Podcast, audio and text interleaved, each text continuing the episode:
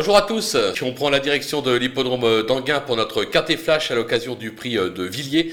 On va évoluer sur 2150 mètres, ce sera un départ à l'autostar, 8 par ligne. Et sans plus attendre, on va tenter de décrypter cette course qui s'annonce très compliquée avec des étrangers qu'on a un petit peu de mal à, à, jauger. Mais comme on dit, on va faire le job. On commence avec les bases. Le 7, Amour AS, qui cherche sa course actuellement. Il a prouvé sa vitesse en Scandinavie et vient de prouver ses moyens à ce niveau sur notre sol. En tête, ce sera tout simplement le cheval à battre de la course. L'As, Aubryon, euh, jamais plus loin que deuxième sur cette piste. Il se plaît euh, sur courte distance, euh, sa forme est sûre. Il doit lui aussi lutter pour le podium. Voilà, ça sera les deux seules bases de la course. On va passer maintenant aux opposants avec le 4 Hakim Griff. Alors la constance n'est pas son fort, mais il vient de refaire parler de lui à ce niveau sur l'hippodrome de Vincennes. L'engagement est favorable en première ligne.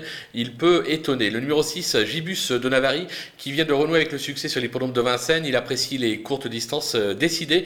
Il a lui aussi son mot à dire. Le numéro 5, Galileo Bello, il s'annonçait euh, compétitif euh, le dernier coup euh, lorsqu'il a pris le galop. certes, il reste plutôt inconstant dans ses performances, mais je me dis que décidé, il a tout à fait le droit de jouer un bon rôle dans cette épreuve, tout comme le 14, Jacinto Bello, qui a montré de belles choses la saison dernière, notamment durant l'hiver. il possède plus de tenue que de vitesse, mais avec le 14 derrière la voiture, il aura un petit peu plus de terrain à faire.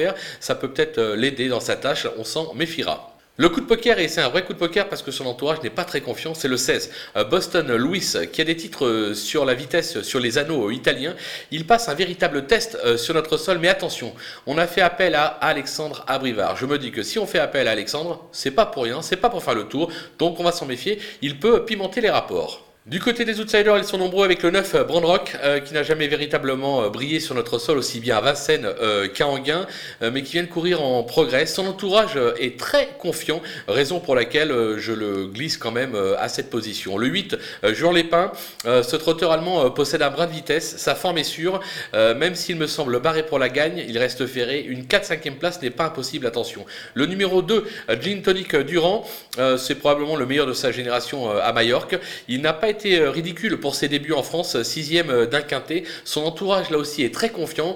Moi j'y crois un petit peu moins, c'est pour ça que j'ai mis un peu plus bas dans ma sélection. Le numéro 10, Happy Boy, qui n'a jamais déçu en deux tentatives sur ce parcours. Sa récente course de rentrée va lui être bénéfique, mais il n'est pas encore à 100%. Et son entourage dit qu'il a besoin de courir. Moi je l'ai mis beaucoup plus haut, je l'ai redescendu à cause de ça. maintenant c'est pas une impossibilité pour une petite place. Et enfin le numéro 12, Benz AS, sage, il n'est jamais loin des podium. Il aura contre lui euh, de découvrir la piste et euh, pour lui sa vitesse de base. Là encore, c'est une inconnue, euh, c'est un test. On le met, on le met pas. À vous de voir si vous avez la place, mais il peut tout à fait conclure dans la bonne combinaison.